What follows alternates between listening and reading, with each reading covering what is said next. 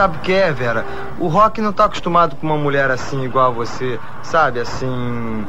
Assim. Assim como? Assim, bonita, charmosa, é, sensual. Como é que é? É. É, mas é o Rock, ele é muito tímido, moro? Ele não. É muita areia pro caminhão dele, ele não. Ah, sou uma Não. suada? É, eu suo muito mesmo. Suo muito na mão, no pé e na virilha.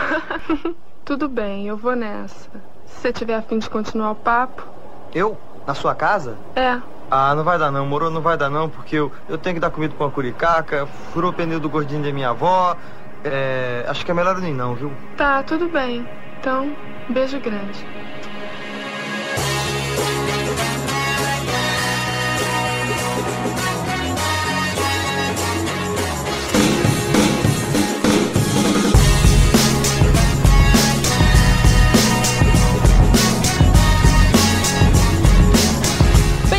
Senhoras e senhores, a mais um podcast para falar sobre filmes e séries de TV. Nós somos os podcastinadores. Eu sou o Gustavo Guimarães e aqui comigo, abrindo nossas partituras, estão Fernando Caruso, Fala pessoal, tô muito feliz de estar fazendo esse episódio porque eu não sou nada atlético, mas se tem uma trilha que eu aguento mais de duas horas é John Williams. boa, eu, Vécio, parente,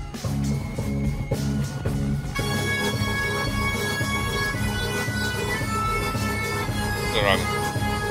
ah, Blade Tá. Runner. Tá, Blade Runner. chega. Hoje, hoje, por incrível que pareça, não vou ficar usando o teclado porque os temas são bem gravados, são bem executados e a gente precisa ouvi-los na sua Em totalidade. toda a sua plenitude. Entendi. Então o que você tá querendo dizer é que todas as vezes que você tocou o teclado, você achou que você tava fazendo melhor do que o compositor original.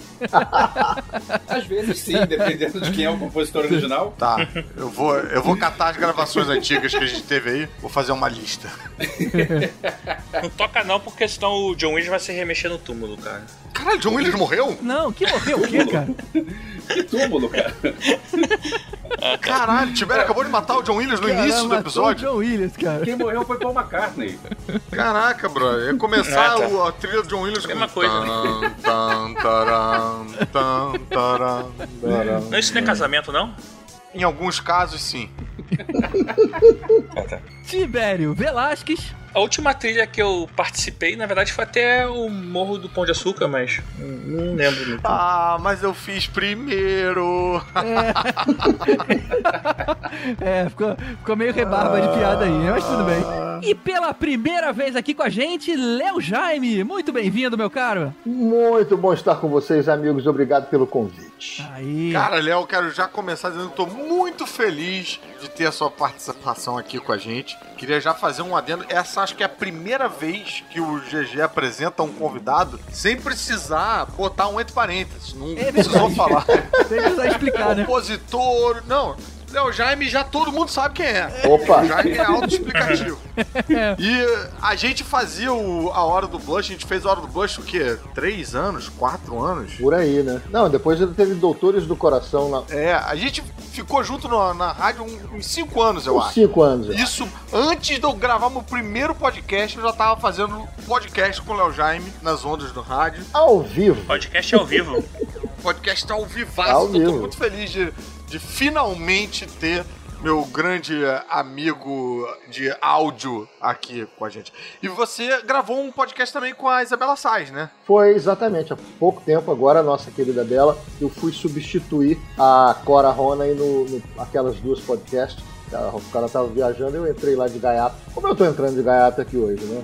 Sensacional, cara. Tomara que você seja mordido pelo bichinho do podcast, porque eu acho que o Brasil merece um podcast de Léo Jaime. É, isso aí, maravilha. Boa. Considera sobre isso. Eu queria aproveitar, cabe, cabe um, um momento um momento chat aqui. Rapidinho. O... um, momento, um momento rapidinho, chat. Eu, quem me conhece sabe que eu sou um grande entusiasta do rock nacional anos 80. Eu tenho inclusive uma banda especializada em rock nacional anos 80, Perdidos na Selva. Perdidos na e é Selva. claro, Perdidos na Selva, e é claro que sou fã de Léo Jaime, né? É, Sim, obrigado. não, não, tem, não tenho o que dizer. E eu já tive o prazer de estar junto do do Léo algumas vezes no palco. Né? Já fez participação no show do Perdidos, já teve um show do Ultraje que teve participação dele, depois participação minha e tal. E agora também digo que é uma grande honra e um grande prazer ter o Léo por aqui. E aí eu ia contar uma historinha assim. É, do, na do introdução? Vai vir história na introdução? Meu... Historinha, Caramba. historinha pro Léo Jaime. Porque, Eu tô só, curioso, cara. É eu apareço pelado na história? Só Não, pra não, não, não. Nessa não. Nessa Tá bom, não. então tudo bem. Não, esse ia ser um podcast. Eu era moleque, morava em Petrópolis, né? E eu comecei a ouvir o rock nacional lá. Eu tinha, já, já eu tenho o, o compacto do 20 Garotas no Fim de Semana do Léo Jaime. O, É o primeiro, do- cara. O primeiro. O compacto também é aquele do Eduardo Dussek, que você ainda tava no, na banda do. Ainda tava no João Penca. Nos miquinhos, Então, é. Aí teve um show, eu, eu comecei a, ver- a frequentar shows lá no Petropolitano e eu vi um show que era João Penca e Léo Jaime. E eu achei esse show foi um show muito maneiro. E um- teve um momento que eu vi nesse show que eu nunca mais vi, que foi, teve o show do Léo Jaime, depois teve o show do João Penca, e no fim do show do João Penca eles chamaram o Léo pro palco pra cantar Psicodelismo em Ipanema, com os quatro na frente fazendo a coreografia. O Léo junto com o Abril, o Avelar e o Babigalo. Cara, aquilo foi muito, muito maneiro. É. Isso aconteceu, sei lá quantos anos, eu lembro perfeitamente. Isso foi muito legal. Psico, psico. Psicó, psicó. Psicodelismo em Ipanema. Todo mundo fora do sistema. Psico, psico. Isso é muito bom. Muito bom, né? Muito legal, cara. E agora o Léo tá aqui com a gente. Que honra. Bom, agora indo ao tema. Alguém disse uma vez que trilha sonora tá pra um filme assim como um goleiro tá pra um time de futebol, cara. Ele tá lá atrás, garantindo que todo o esforço que é feito lá na frente não seja jogado fora. O filme pode ser ótimo, mas sem a trilha oferecendo aquela camada a mais na história, a emoção fica capenga. Hoje a gente vai debater as trilhas incríveis do cinema, mas sem passar pelas óbvias. Você vai entender melhor daqui a pouquinho, depois dos avisos. Não sai daí.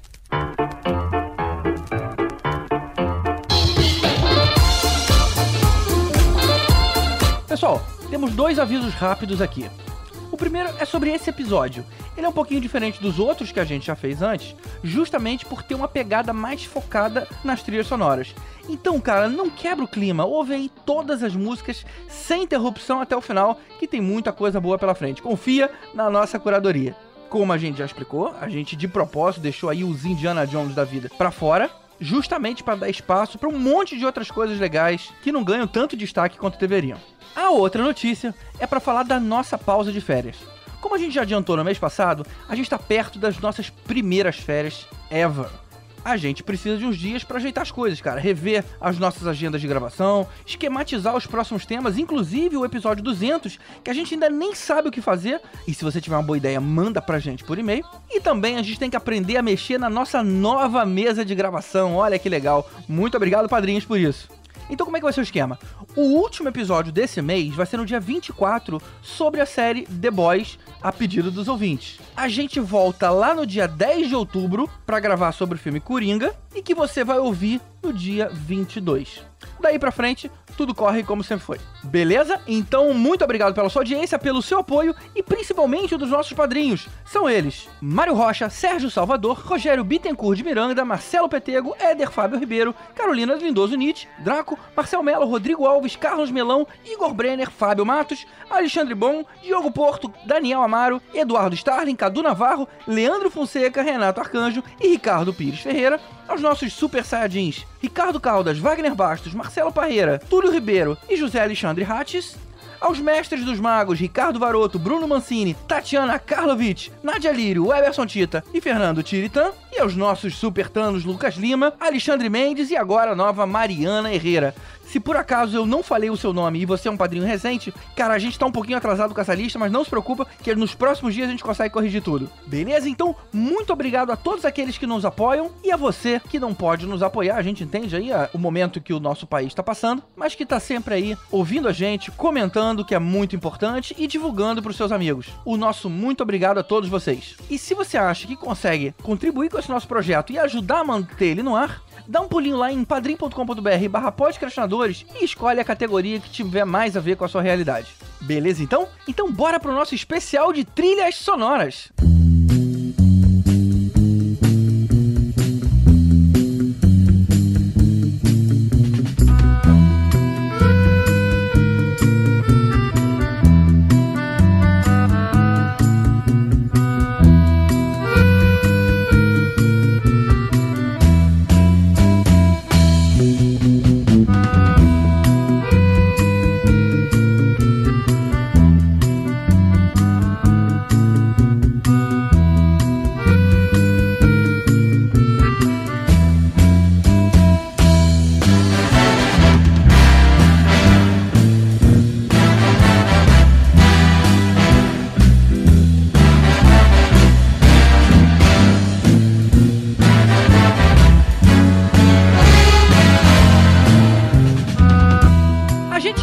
passado um episódio sobre filmes musicais e outro sobre filmes de música. Se você não ouviu ou não entende bem a diferença, dá uma conferida neles, o link tá aqui no post. Agora, a gente volta ao tema música, falando do que ficou faltando abordar, justamente as trilhas sonoras exclusivas, as músicas temas marcantes dos filmes. Só que esse episódio tem uma particularidade. A gente vai tentar fugir das músicas óbvias. Não vai ser mais um episódio colocando só John Williams pra você ouvir. A gente, claro, vai deixar passar aí ET, Indiana Jones, aquela coisa que a gente adora. Não vamos cair em tentação de colocar aquele fantástico tema do De Volta ao Futuro. E a ideia é justamente fugir do óbvio e focar nas obras incríveis que não estão no panteão das trilhas sonoras, mas deveriam estar. É, é bom também é, lembrar que a gente não vai falar daqueles filmes que têm trilhas marcantes, mas compostas por músicas que não são feitas para o filme. Tipo Pulp Fiction, tipo Forrest Gump, é, tipo American Graffiti. Tem algumas trilhas sonoras que são de músicas é, por aí, coletâneas de músicas, que são muito boas, mas não é o assunto de hoje. Quem sabe pode ser um outro episódio esse, né? Quem sabe pode ser. Seria trilha sonora original, né? Isso, trilha sonora Exatamente. original. É isso aí. É, mas bacana. Agora vamos continuar falando para as quatro pessoas que ficaram ouvindo a gente, porque depois que a gente falou, tipo, não, a gente não vai falar de ET, de De Volta ao Futuro. Porra, fiz o download pra isso. Mas eu queria retomar aquela analogia que você fez logo no início, GG, porque eu fiquei Manda. pensando nisso nesse tempo que a gente teve aí, né? É. Não, porque eu acho que. é, não sei se é muito justo comparar a trilha com o goleiro, porque primeiro eu comecei pensando, cara, não, acho que a trilha tá no ataque também. Depois eu pensei, a trilha tá no, no passe de bola e tal. E aí eu, eu acho que eu chego à conclusão que a trilha tá mais relacionado ao técnico de futebol, que é o que conduz o ritmo do time, que diz qual vai ser a jogada que vai fazer, que determina é, a harmonia da galera toda. Não só um jogador que fica lá no fundo enquanto a galera tá atacando, né? Tipo, É, acho que olha, é- é Eu, eu, né? eu gosto da sua versão. Eu vou relativizar, Fernando. Por exemplo, Hum. se você for ver um filme do Bergman, provavelmente o silêncio vai ser a trilha mais importante. Olha Uhum. só. Mas se for um filme de terror, a trilha é 90% do filme.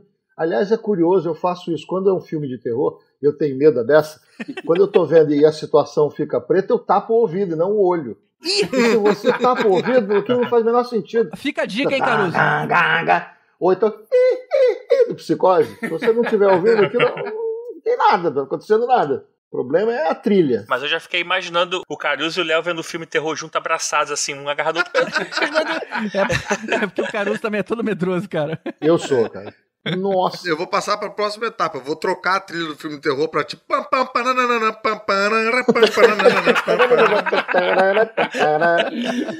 É, aproveita que tem filme de palhaço, né? Pega o It e coloca essa música. É. Pô, eu quero dizer uma coisa. Eu já colaborei com trilha sonora. Vamos falar sobre isso. Vai, vale aqui contar uma historinha. Então, quando eu fiz a música e apresentei para os diretor e para a produtora, eles disseram a seguinte frase: essa música é uma bosta. Aí eu fiquei sem graça. Falei, não, é porque eu tô tocando no violão, quando tiver a banda, não sei o quê. Não, mas essa música. Resultado, eles tava na hora de filmar, eu tinha que cantar essa música em cena no filme e tal. Aí eu justifiquei o seguinte: falei, olha, o personagem é um cantor do show do Quitandinha, ele não é um sucesso. Ele não é o Roberto Carlos, é o cantor da boate do Quitandinha. Então a música dele é ruim. Aí, tem, aí eles, é, de repente tem sentido. Convenci assim. Quando eu fiz o disco, botei a música, aí filmamos a música e tal. Aí o cara da gravadora foi na minha casa, o diretor, e falou: Vem cá, essa música é uma bosta. Eu falei, mas não é possível. a me- Cara, a mesma coisa, todo mundo só fala isso dessa música. E aí queria tirar a música do disco. Eu falei, não, deixa a música aí, ninguém vai reparar e tal. Não, mas esses equipamentos, esses instrumentos que você está usando, não, porque o filme era de época, 1960, eu só usei instrumento dessa época.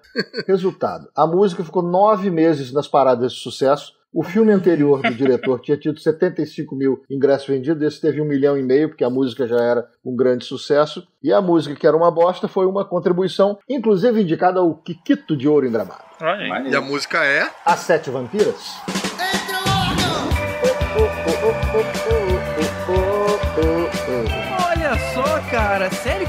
Era uma porcaria, uma bosta? Uma das minhas preferidas. Essa música era unânime. Entra o órgão, exatamente.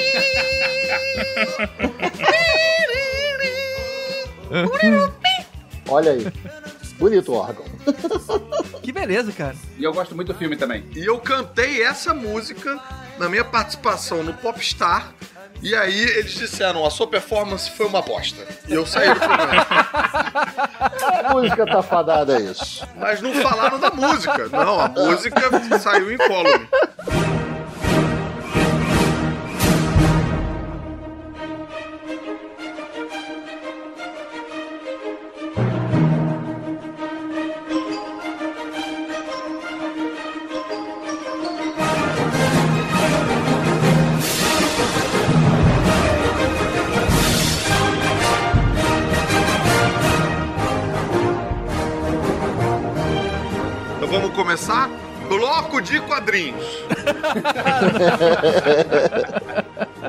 Vamos começar então com Ennio Morricone. Eita! O Ennio Morricone, que é um cara que tem muitas músicas legais, muitas músicas conhecidas, é, ele só ganhou o Oscar agora recentemente com Oito Odiados, o do Tarantino. Vem cá, eu tô aqui tentando se lembrar se Ennio Morricone, aquela. Isso, é ele mesmo. É dele. É, Três É Homens em. Conflito. Essa música é incrível. Quase todas as músicas de, de faroeste que você que estão no, no imaginário popular são do Ennio Morricone. Olha aí. Então quer dizer que o Oscar deu um tipo um, um, um prêmio meio de Lifetime Achievement pra ele. Aí passou um É, tempo eles viram tipo, isso. ih, caraca, ele tá vivo ainda? Então vamos dar um Oscar então. O Tibério ainda não matou ele, né?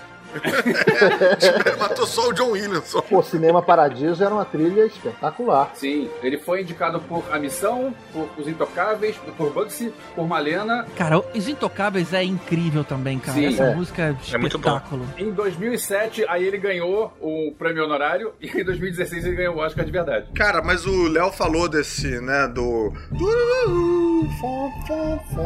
Que é. Fom, fom, fom, pela primeira vez. É. Não, é um negócio tão impactante, tão relacionado a, a faroeste, né? A embate, duelo, que isso saiu do gênero de faroeste. Você bota essa trilha em qualquer situação, vira um embate. Vira um embate, é isso tipo, mesmo. duas pessoas indo parar o carro, as duas estão disputando a vaga. E aí bota essa trilha, pô, embate, Close no olho de um, entende. close no olho do outro. Uh, uh, uh. É. Não, o pior é que isso aparece, acho que poucas vezes no filme. Mas essa melodia é tão marcante, parece que você viu em 12 filmes diferentes, né? Sim, É É, sim. mesmo. verdade. É. É, aquela. come- Você vê primeiro naquela cena do trem, né? Que tá o É. Charles Bronson de um lado, olhando pros, pra aqueles três do outro lado. Cara, esse filme é muito bacana. Não, e quando toca essa música, automaticamente passou um feno aqui na minha casa. Não, não tinha nada. Não, eu também. Porque eu, eu vejo o feno passando no deserto o tempo inteiro. Eu sou fã do Ennio Morricone há muito tempo. Aí eu lembro que eu tava viajando pra Austrália, isso em 87, 88. Ou seja, o mundo não era globalizado, era difícil você encontrar certas trilhas sonoras aqui. Eu fui pra um acampamento mundial de escoteiros na Austrália. E eu voltei com um disco. Eu voltei com dois discos na mala. Eu voltei com Live Killers do Queen e voltei com uma coletânea do Ennio Morricone que não tinha aqui. E que, cara, só tem musicão. Ennio Morricone só, só tem música boa. Uma curiosidade dessa trilha do Ennio Morricone é que assim, a maioria das trilhas usa é, a escala e entre uma nota e outra você tem uma, uma seminota, né? Que é o bemol. Essa trilha do Morricone, ela é em si fenol, por isso que passa feno toda vez Ah, meu Deus. Meu Deus do céu, eu achei que ele ia falar uma parada séria. Matou a charada. que peguei um ônibus pra contar essa piada. O Morricone é, assim, bem marcante pra mim, porque meu pai gostava muito de filme faroeste, cara. Então, assim, é, ele sempre via e eu acabava assistindo com ele. Foi essa que foi o primeiro. Primeira vez que eu reparei na trilha sonora de um filme foi com as músicas dele. E você lembra qual foi o filme, Tibério? Ah, era bem provável que foi. é, era uma vez no Oeste, ou provavelmente alguma coisa desse tipo, assim. Que eu acho que não é dele. Mas é. É dele. Era uma vez no Oeste? Era uma é, vez no Oeste era dele dele. também. Era uma vez na América, era uma vez no Oeste. Isso, exatamente. Era uma, era uma vez no Oeste, inclusive eu já tenho uma versão que eu já ouvi com o tema sendo tocado por um Teremim. Ficou maneiríssimo. Ah, é? Olha, Maneiro. interessante. O que, que é isso? O que, que é um teremim? Teremim é um, é um instrumento mais bizarro do mundo. É um instrumento que tem duas É. antenas. Uma antena pra, que diz o, o pitch, que diz o tom, e outra antena que é o volume. Aí você É, faz um, aquele é um instrumento que você não encosta nele pra tocar ele. Ah, É. tá. É. Sim. Eu já vi a Rita Lee usando isso num show pra fazer Doce Vampiro. Isso. É um instrumento muito ervo afetivo. Eu já vi o Ovésio tocando no Magia Daikon esse instrumento. Isso. Tocando o tema do Star Trek. Não é? E roubando, porque ele não, ele não fazia pela proximidade, ele fazia no, embaixo. Que, ah, Não, eu, eu Ah. afinava. Eu fazia pela Ah. proximidade e afinava com, com o Ah, botãozinho lá. é, tava Roubou, roubando, roubou. mas tu roubou, roubou um pouquinho. Ele fazia o gesto e tocava o play no iPod, né? Não, sacanagem. Tocar Teremim é difícil pra cacete. Qual é o nome mesmo, hein? Teremin. Teremin. Teremin. Teremin. Procura com, é, com H. T-H-R-N. Cara, eu não sei porquê, quando você falou ouvir essa trilha sendo tocada por um Teremin, eu achei que era alguém de uma tribo indígena. Não sei porquê, cara. Era. tambor. Ser tocada por tambor. Era um passarinho que tá tocando. É, ele tá, deve ser isso, né? Ele veio da Austrália, né? E viu um Teremin tocando lá. Nossa, esse Teremin toca benzão. Cara, o cara é bonzaço, Teremin. Maluco. A gente falou recentemente do. Quer dizer, a gente não, eu falei recentemente do Era uma Vez no, na América, que é um dos meus filmes favoritos. E o, a trilha sonora é toda muito boa, tem três temas que ficam na cabeça durante a, a semana inteira seguinte, quando você vê o filme. E é tudo Ennio Morricone. E diz a lenda que o- ele não concorreu ao Oscar ne- nesse ano porque ah, os produtores fizeram besteira e cortaram o filme. O filme tinha quatro horas de duração, eles fizeram uma versão de duas horas e lançaram no cinema sem avisar. E aí a- viram essa versão, ficou horroroso. Então, ah, esse filme não merece ser, concorrer a nenhum Oscar. E não concorreu a nenhum Oscar. Putz. Mas a trilha sonora é muito. O filme é muito bom e a trilha sonora é sensacional. Ok, a gente termina esse bloco tocando a música The Ecstasy of Gold do filme Três Homens em Conflito.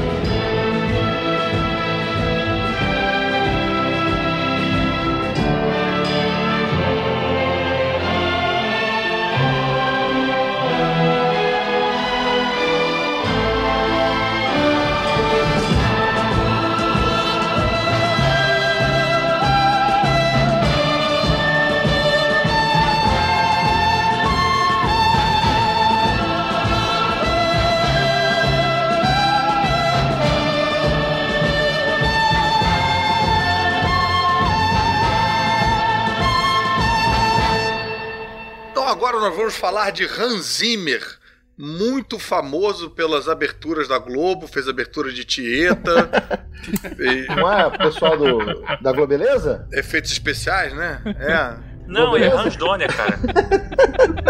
Então realmente não sei nada sobre Hans Zimmer. Ele é meio ranzinza, só sei isso. É o irmão do Han Solo? Eita, Olha, ferra. Ele é o segundo compositor de trilhas mais premiado da história, ficando atrás apenas de John Williams. Do John Williams. Se Exato, fosse vivo. John Williams, por favor, não morra até a, grava... até a gente lançar esse episódio, senão a gente vai perder metade das piadas. É verdade. cara, Hans Zimmer é responsável pela trilha de Inception, cara, que é espetacular. Aquele peso em cima, com a Edith Piaf, assim, meio em baixa velocidade de fundo. Um espetáculo. Rayman. É, existe uma tendência de alguns diretores trabalharem é, recorrentemente com o mesmo. Isso. O, o, Existe. o Christopher Nolan trabalhou mais vezes com o Hans Zimmer depois do Inception. É, Dunkirk, Interestelar. É, ele fez Batman também, né? Olha, fez Interestelar Batman. também é, também é muito marcante. O Batman não era o Danny Elfman? Daniel Elfman é do, do Batman do Tim Burton. Do Tim Burton. E o Danny Elfman fez mais coisas com o Tim Burton também. Então realmente tem Sim, essa, sim, sim, essa tem dobradinha, né? Tem sim. É, acaba ficando. Cara, eu gosto muito do trabalho dele no Gladiador, cara, que fica sensacional aquele filme. Eu gosto muito do filme e a, a música é muito boa. Isso é algo que me deixa realmente muito curioso, porque. E a gente devia ter falado isso, obviamente, na introdução, mas eu não tive a presença de espírito de trazer esse assunto ali. Mas. Imagina, você tem um roteiro de um filme, você tem as cenas, você tem a, a ideia do, do que você quer passar. Como é que é essa relação do diretor com o camarada da trilha sonora, porque ele é, ele é um, um diretor também, né? Então, como é que você explica algo que não existe? Sendo o diretor não sendo um compositor. Você tá entendendo o que eu tô falando? Uhum. Tipo, nessa cena eu queria um negócio meio assim, meio, meio grave, mas aí ficasse meio agudo, mas depois ficasse meio grave de novo, mas aí. É complicado, né, cara? Então tem que ter realmente uma sinergia muito grande aí, né, entre essas duas pessoas. É, tem que. Fernando, você matou. Acho que o- a questão é o cara saber traduzir em notas musicais aquela rodação de lâmpada que rola no papo. Olha, eu queria que essa música, e aí uma coisa meio assim, meio assado, você traduzir isso em, em entender o que o diretor quer e Uhum. traduzir em música, e especialmente ele, Hans Zimmer, ele faz, por exemplo, Madagascar, eu me remexo muito. Ele vai, entendeu? É dele. é dele. Ele faz coisas né, seríssimas e coisas muito divertidas. Ele vai para filme infantil, para desenho animado, para aquele filme do primeiro filme do roteiro do Tarantino, Amor a Queima-Roupa. Ele circula em vários universos. Ele ganhou o Oscar pelo Rei Leão. E, na verdade, o Rei Leão todo mundo conhece as É. músicas, é, as músicas Do Elton John. cantadas Do Elton John, né? e tal. Acho que era o Tim Rice também. Então, mas não, a trilha sonora instrumental quem fez foi o Hans Zimmer. Fiquei explicando o diretor do Rei Leão falando pra ele: olha só, eu quero uma música que seja meio assim. Ah, to make party, babi, babá. Ah, né, tipo, Aui, maui, aui, maui, aui, maui. Não, e o do, do comando pra matar, falando, eu quero, eu quero uma música que o Schwarzenegger nessa hora vai estar matando um cara. Aí naquela outra hora ele vai estar matando um outro cara. Aí nessa hora eu quero uma, uma música pra matar cara. Ô, ô, Caruso, esse, esse negócio que você falou sobre a música e tal, de como você inseria a música, eu tava. Quando eu revi, voltando ainda o Ennio Morricone, quando eu tava revendo o Era uma Vez na América, tem uma cena que tem uma música que eu já conheço a música, a música tem o, o- ritmo dela e tal, todo o andamento, e ela se encaixa direitinho na cena, a ponto de eu ficar pensando que o editor deve ter editado aquilo Uhum. pensando na música, em vez do, do compositor ter feito é, vendo a cena. É, a trilha tem que vir antes, né? A trilha tem que vir antes da edição, né? Tem. Pois é, não, e cabe perfeitamente a, a edição com a trilha. Ah, o, o Baby Driver, ele, ele é bastante focado a edição na- na- no ritmo da música, né? Não, o Baby Driver foi feito em cima da, daquelas músicas que. Isso aí foi, já foi pensado assim, filmado e, e editado pensando nisso. Escrito Exatamente. assim, né? É. E o Edgar Wright. Amigos, eu tô pensando que uma coisa complicada também nessa história toda são prazos, né? Porque o cara encomendam pra ele uma trilha, ele tem que sair escrevendo, aprovando com O diretor. a equipe do- de produção, diretor e tudo, né? E tem anos aqui em que ele faz cinco trilhas. 2011 ele fez O Dilema, Rango, Piratas no Caribe, Kung Fu Panda, Sherlock Holmes. Nossa. Isso num ano só. Caraca. Imagina o quanto de reunião, não sei o que, escrever a partitura, vai pro estúdio. E Beethoven aí, né? Demorando pra lançar as coisas. Dando uma de surdo, né? O cara É, cobrava, ele fingia que é. não ouvia. Mas meteu essa que era surda. tá achando que é o John Williams que tá morto, aí fica de. E não lança nada já tem um tempo, né? Vamos combinar. Eu fico imaginando que a trilha, às vezes, pra abertura do filme e tal, aí você tá meio livre, porque você conversa com outra equipe. Mas pra cenas, talvez seja Uhum. importante ver a cena pra fazer a trilha, né? É Exato, né? complicado. né? E tem muito mais trilha do que a- acaba indo ao ar no final. Quer dizer, não é indo ao ar, né? Porque é, é cinema. É, sendo o jargão de TV. inserido na, na trilha, né? É, então do assim, filme, o né? cara realmente compõe coisas enormes, né? Léo, eu tô vendo aqui no MDB, de 89 a 91, em 3 anos, ele fez 18 trilhas. Caraca, bicho. Olha, eu tô chegando à conclusão, pelo que vocês estão falando, do volume de trabalho de Hans Zimmer, que ele tem problema com drogas. Será que. Eu acho, ele tem que pagar, tem, tem algum, tem algum agiota batendo na porta dele. Não é possível, cara. Eu acho que ele tem muito boleto pra pagar. Eu tô vendo aqui também que ele fez, ele fez Willow, ele fez Cocoon. Cara, é Caramba. realmente bastante coisa. Impacto profundo. É. Olha só. E se ele fez Piratas do Caribe, ele fez por tabela também Abertura de Novo Mundo, que era totalmente chupada de Piratas do Caribe. Será que uma trilha dessas eles colocam como co-compositor? É. Falaram pro Léo James que a música dele era, era uma, uma bosta e pro Hans Zimmer que a música dele era um cocum. Ai, Eita. rapaz. Hannibal é o seguinte do Silêncio dos Inocentes, né? Isso. Silêncio dos Inocentes é Silence of the Lambs, porque ele fez o Hannibal. É, porque o Silêncio dos Inocentes não pode ter música porque é silêncio. É. E a gente termina aqui o bloco Hans Zimmer com uma das músicas mais bonitas que ele criou. Curte aí a música tema do filme O Código da Vinci.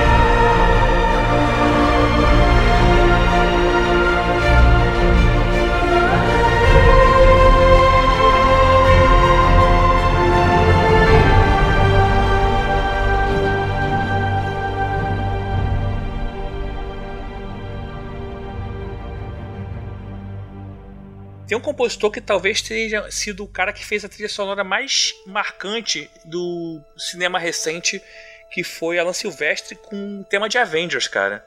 Eu acho que, se você pegar nos últimos dois anos, sei lá, mas ele, assim, é uma música que foi repetida em vários filmes, então acabou que é uma das poucas que você toca e, e consegue reconhecer de primeira, assim, como a gente, não, como não acontecia há muito tempo, assim, você, talvez Como é que é mesmo? Avengers? Pará, Aquela, a Ah, é verdade. Gente, só ouvir É, isso e- já começa a chorar. Fora que ele fez um monte de música da Marvel, né? Capitão Marvel, ele fez Capitã Marvel, né? os Avengers. Bom, eu tô olhando aqui, não tô achando outro. Pô, muito mesmo, hein, GG? Caramba, quanta que coisa. droga, hein? Uma Vários. coisa interessante é que ele fez Missão Impossível, o Hans Zimmer Oh. fez Missão Impossível, embora a música, primeiro filme Missão Impossível, seja a trilha do Lalo Schifrin. É do lado do Mas é um- né? Mas peraí, a gente não pulou pro Alan Silvestre agora? O Alan Já Silvestre também Silvestre, fez isso. Missão Ah, Impossível os em dois? 96. Ah, um passou o bastão pro outro. É, ele, passou, ele pegou do, do Hans Zimmer. E, e todos respeitam o tema clássico, que é o tema do tom, tom, tom, tom, tom, tom, tom, tom, tom. Em Mas 5 tem por 4. uma, uma versão que não é, que foi o YouTube que tocou, que é a música. tom, Transformou em tom, 4 tom, por 4 tom, tom. Tom, É, tom, aí ele transformou em tom, quatro. tom, tom, Tom, tom, tom, tom. tom, É. Quatro por quatro tom. novela, Virou 4 cara. por 4 exatamente. Ah, é verdade, tem uma diferencinha, né? É, era um 5x4, passou. Era 7x4, né? Não, assim, 5x4 passou pra 4x4, deram uma arredondada. E ele fazia no, no baixo, não era isso? Não, não era. Eu acho que foi. Acho que quem fez isso foi o Mob, não foi não? Não Eu acho que foi o YouTube, não foi não? A gente tava viajando aqui, porque era o Eu Alan achava que era. Mob. A gente passou pro YouTube. Cara, eu tô vendo aqui que ele fez Esquadrão Classe A, cara. Olha só isso. É, a versão olha, do filme. Como é que é a trilha de Esquadrão KCA? Tarará. Ah, não, peraí. Isso não é. Isso é possível, cara. Ah, tá, tá. parará, pá. Putz, com certeza, cara. É engraçado ouvir essas trilhas que com poucos acordes te fazem viajar no tempo. Você lembra, tipo, o gosto de biscoito bono. É verdade, cara. É bem maneiro, né, cara? Eu tenho isso com a trilha de, de Changeman. Olha só, pra complementar aquilo que foi falado no último compositor, essa história do, do cara, é, de um, um diretor usar sempre, quer dizer, usar quase sempre o mesmo compositor, o Alan Silvestre ele fez jogador número 1 um do Spielberg. Por que, que ele fez um filme com o Spielberg? Porque o John Williams tinha morrido. Não, porque o John Williams estava terminando a trilha sonora do The Post. Porque todos os filmes do, do Spielberg até então eram com o John Williams. Mas aí, cara, olha só, é, ele deve ter dito, Steven, eu tô pegado aqui, você acabou de fazer dois filmes, não dá pra fazer os dois ao mesmo tempo. Eu já fiz isso é, lá em 94, quando você fez o, o Jurassic Park e o Schindler. Agora não, cara. Aí ele chamou o Alan Silvestre, o Alan Silvestre foi e fez a trilha sonora do jogador número 1. Um. E aí o filme foi um fracasso. Eu gostei pra caramba. Ele fez a trilogia do Back to the Future também, que foi muito marcante. É, é. Essa aí, Essa essa, sim. essa tá nas cabeças. Fez o Predador também. É. Caraca, o Back to the Future não é John Williams? Não é John Três. Não é, cara. Não Os é. três são é dele, Silvestre. do Alan Silvestre. Nossa, sempre achei que fosse John Williams. É porque é grandiosa, né, a sonoridade. O John Williams é um cara que, quando eu ouço assim, as trilhas, eu falo, cara, deve escrever muito. Que é com muito instrumento, muitas camadas. É, né? Aquela orquestra de 120 peças e tal. O negócio dele é- nunca é muito econômico, né? Eu acho que ele não deve conseguir produzir tanto tão, em tão pouco tempo também. E também, Alan Silvestre também fez uma cilada pra Roger Rabbit Eita! e Young Guns 2, cara. Olha só isso. Não é só Bon Jovi, não. Tem Alan Silvestre aí. Stuart Little! Stuart Little também. o Olha retorno só. da múmia. Caralho. Eita, Stuart tá aí mais alguém dois. que realmente tem que pagar as contas. Ele tem que pagar todas. Ele fez Comando Delta e Mike o Extraterrestre. É, vem cá, Young Guns é o quê, hein? Jovem demais para morrer. Jovem demais- exatamente. Aquele, aquele western com o Keith Sutherland. Ah, é, sim, um extra dos anos Diamond 90, Phillips, né? Emílio Esteves, Emílio Esteves, exatamente. Tem uma galera famosa. Tem o cara do Labamba. do Diamond Phillips. Ah, Eu Rich. Heavy. Não, é o. Esqueci o nome do cara. E eu vi aqui que ele fez também o guarda-costa. Eu achei que tinha sido a Whitney Houston. Não, ele que protegia o Kevin Costner. Ah, Ela compôs e ele atuou, né? Mas o que ele ganhou Grammy foi pela música do Wilson! Do Castaway. Ah, Ah, verdade. Castaway. Exatamente. tá aí, mas é- essa realmente não, não me marcou muito, não. Não lembro.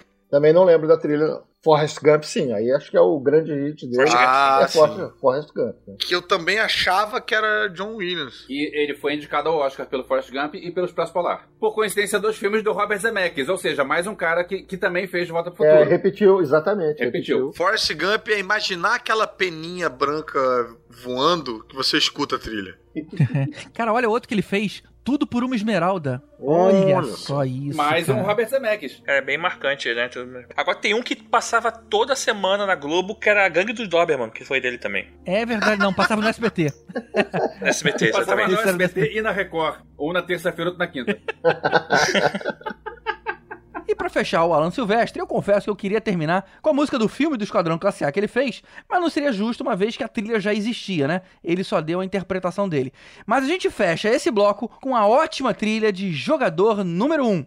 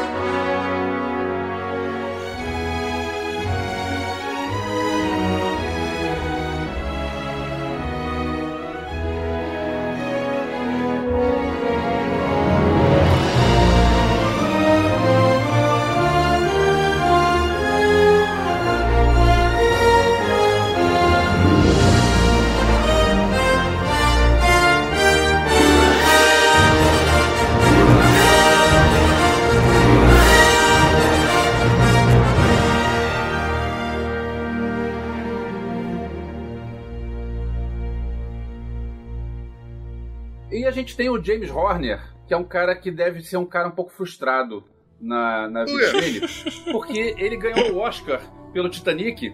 E todo mundo, quando fala em trilha sonora do Titanic, lembra de Celine Dion. Não lembra dele. É, coitado. Não, agora é o seguinte, ele, ele, ele fez Titanic e Avatar. Quer dizer, ele bateu o recorde de bilheteria, aí depois bateu o próprio recorde de bilheteria, É, olha agora que chato, perdeu né? pros Vingadores, porque realmente E todo mundo só pensa na Celine Dion, em vez de pensar só na na Celine Dion. E no Leonardo DiCaprio. Não, eu tô falando da, da música, porque você fala Da música, é verdade. música do, do, do Titanic. Ah, eu não aguento mais Celine Dion. Não, é- Aquilo é chato demais.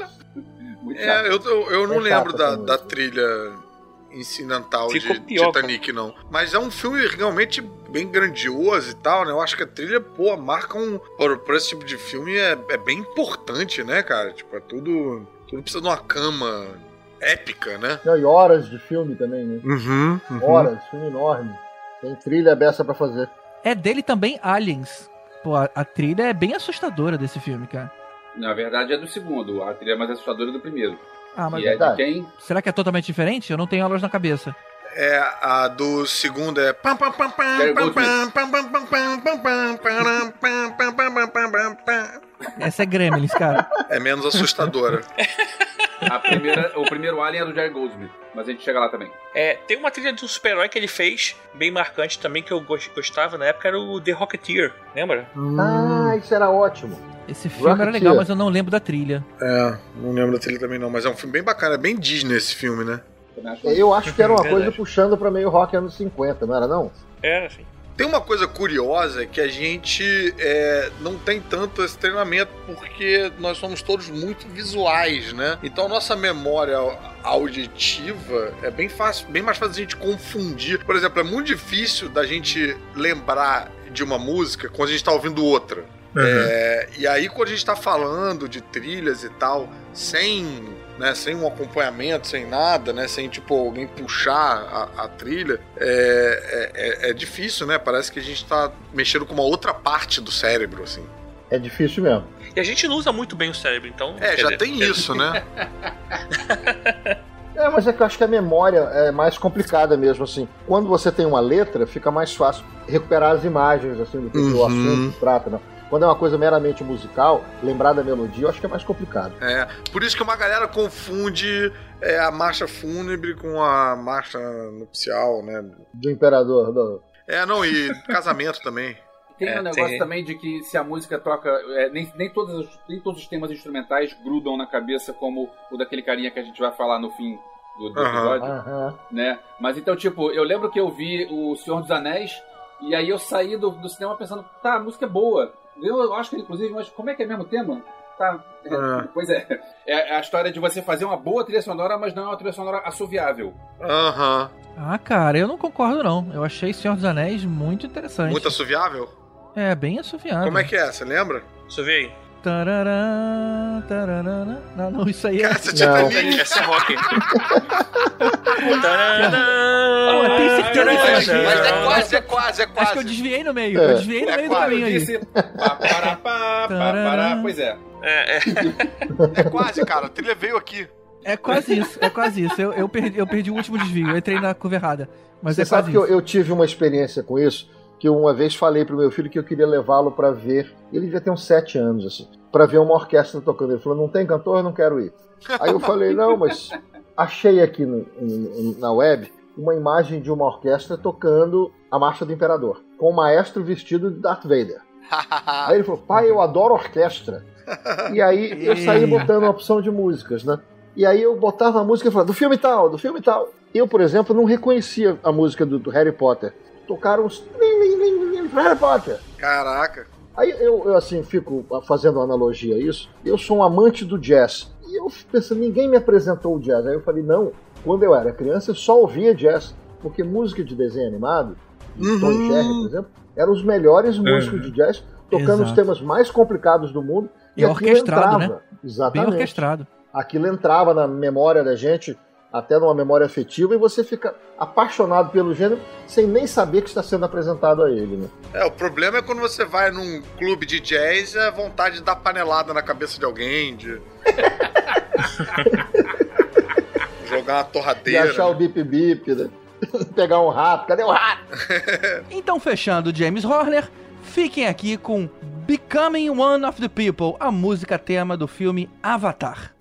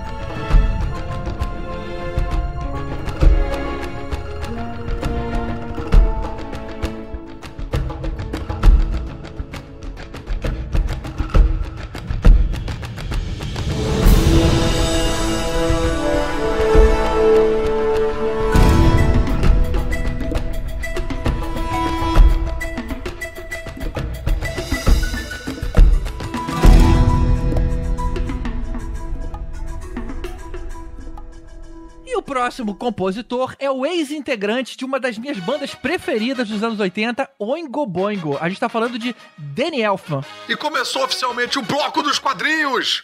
O que, que tem. Peraí, Vem cá, mas além de Stay, tinha alguma outra música do Oingo Boingo? Além de tinha Stay? o, la- o lado B do compacto, que era da mesma família.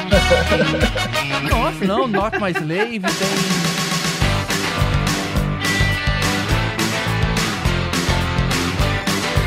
É, Goodbye, Goodbye. Tem Just Another Day, cara, que deve ser uma das mais famosas.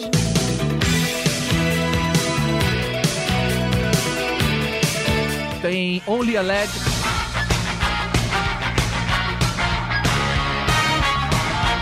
Tem Stay. Weird Science, do, filme que todo mundo viu. Weird Science. Tem Who Do You Want To Be? Who Do You Want To Be Together? É cheio de sucesso. Sem abrir o Wikipedia, eu diria que Léo Jaime tem mais sucesso do que o Boingo. Pô, mas olha a Ah, estrada, né? pelo menos aqui no meu prédio todo mundo me conhece. Mas o Léo Jaime não morreu, não? Que isso, meu? Dizem por aí. Não fala isso não, que o Jorge Jaime está remexendo no túmulo. cara. Dizem por aí. Pelo amor de Deus, cara. Vocês estão confundindo o Léo Jaime com o John Williams.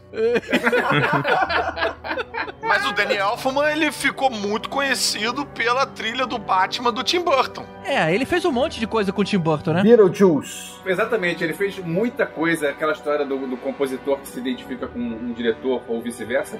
Ele fez Beetlejuice, ele fez o Pee-wee's Big Adventure, ele fez Os Fantasmas Contra-Atacam, é, os dois Batman, Marte ataca. Estranho de Jack. A Lenda do Cavaleiro Sem Cabeça, É das Mãos de Tesoura, Fantástica Fábrica de Chocolate, Noiva Cadáver, Caramba. Alice. Tá bom, ó. Danny Elfman vai ser só lista. O, É. o Elvis vai ficar Tá lendo tudo que ele fez. Eu falo vários filmes do Tim Burton. Mas o, o Batman do desenho animado, eu acho que também era de- dele, né? Ou, ou reaproveitava, uma coisa assim. Taranana, paranana, É, é. que é muito, muito difícil, muito. A trilha é muito foda, é muito difícil você pegar um personagem que era conhecido pelo. Exato, cara, E exatamente. fazer uma outra trilha Olha o marcante desafio também. aí. Que aliás eu nunca concordei com essa trilha do. Eu sempre achei que era um pouco abaixo do personagem. Tá muito relacionado ao Batman brincalhão. Olha, eu acho que a trilha, a trilha mais popular dele não seria os Simpsons? Sim, sim, eu falei isso agora. A gente não ia falar muito de série aqui, mas a abertura do Simpsons é dele, cara. Simpsons, Desperate Housewives, o Tales from the Crypt, Não, Desperate Housewives não é dele, dele, não. é dele. É dele. Tema de Ah. abertura é. Tem um Steve Jabonski ali, cara, nesse Desperate Housewives trilhando tudo. Talvez a abertura, né? A, É. a música do. lá da abertura dos, dos créditos e tal. Mas dentro acho que não. Ele também fez é, Men in Black e fez um monte de filmes do! Sam Raimi. Ele fez o Dark Man, o Army of Darkness, fez um. O Men in Black também tem essa mesma corridinha que lembra um pouco o, o, o- o Batman, assim. Tem uma coisa meio, meio É, marchadinha, não, né? tem. de super-herói tem Homem-Aranha 1 e 2, Hulk, Liga da Justiça. Deve até ter mais, cara. Esse aí, Um e com dois certeza. do Tobey Maguire? É. Isso. Olha Batman, aí, Batman rapaz. Returns. É o que eu falei, Sam Raimi. Ele chegou a ganhar Oscar, pessoal. É, não, ele foi indicado quatro vezes. É, porque acho que é muito preconceituoso, né? Ele é um elfo.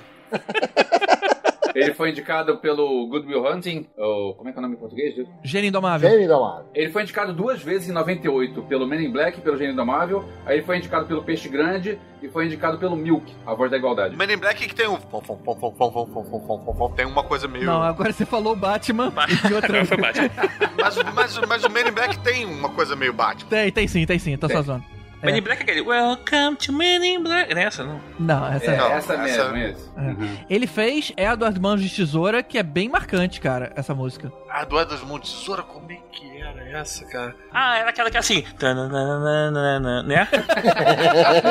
Não, cara, isso é Men in Black. Confusão do caralho. E ele fez Dick Tracy. Olha aí, rapaz. Tem algum filme do Tim Burton que não tem o Daniel? Acho que não tem. Olha, ele compôs a trilha de 50 tons de cinza também. Isso aí a gente dá um. Será que é por isso que ele não ganhou o Oscar? Punição, né? É, isso é aquela história, o cara precisa pagar as contas, né? Ah, não, esse cara tá de sacanagem. Mas a Age of Ultron é dele, né? Ah, é? Vingadores. Vingadores. É, mas aí ele já, já deve ter usado aí uma. se baseado em algo que já existia, né? Ele com Brian Tyler. Pô, tem, o- tem o, o Peixe Grande, cara. Que filme bacana é Hum, Peixe Isso Grande. é muito bom. Tim Burton É. também, né? Era muito bom. Sim. É um Tim Burton, mas é um Tim Burton estranho, porque é um filme todo feliz. Não, ué, cara. Tim Burton é Tim estranho. Burton estranho é. O Tim Burton é estranho. É o Tim O Burton normal normal. dele é ser sinistro. O Tim Burton fazendo um filme feliz, que nem o Peixe Grande, foi Ah, esquisito. brother, mas é feliz padrão GG, vai. É, é muito estranho esse peixe. É. Não é feliz, feliz. Ele é Ah, é. esquisitíssimo. não, Porra, aí não tem, tem vilão o o pai morrendo, tem, cara, uma tristeza só. Não é sombrio, É, tá. mas ele é meio meio estranho. Tem a bruxa que vê quem é, como as pessoas morrem com o olho de vidro. Brother. Bom, ele fez também Exterminador, Terminator Salvation. Ah, sim, do menino Batman lá, né? Do... Mas quem lembra dessa, desse filme É, esse aí, especificamente? realmente, Não. as pessoas já não estavam mais se importando. Isso é só, só, só pra cumprir tabela. Não, eu gosto do filme, mas só que, tipo, não dá pra cara. Ele fez a trilha do Gilbert, cara. Você lembra da série do desenho animado do Gilbert? Teve desenho animado, Teve Gilbert? isso? Nem Sim. Eu sabia. não sabia, não. Cara, vocês não viram? Tinha aquela abertura. Não.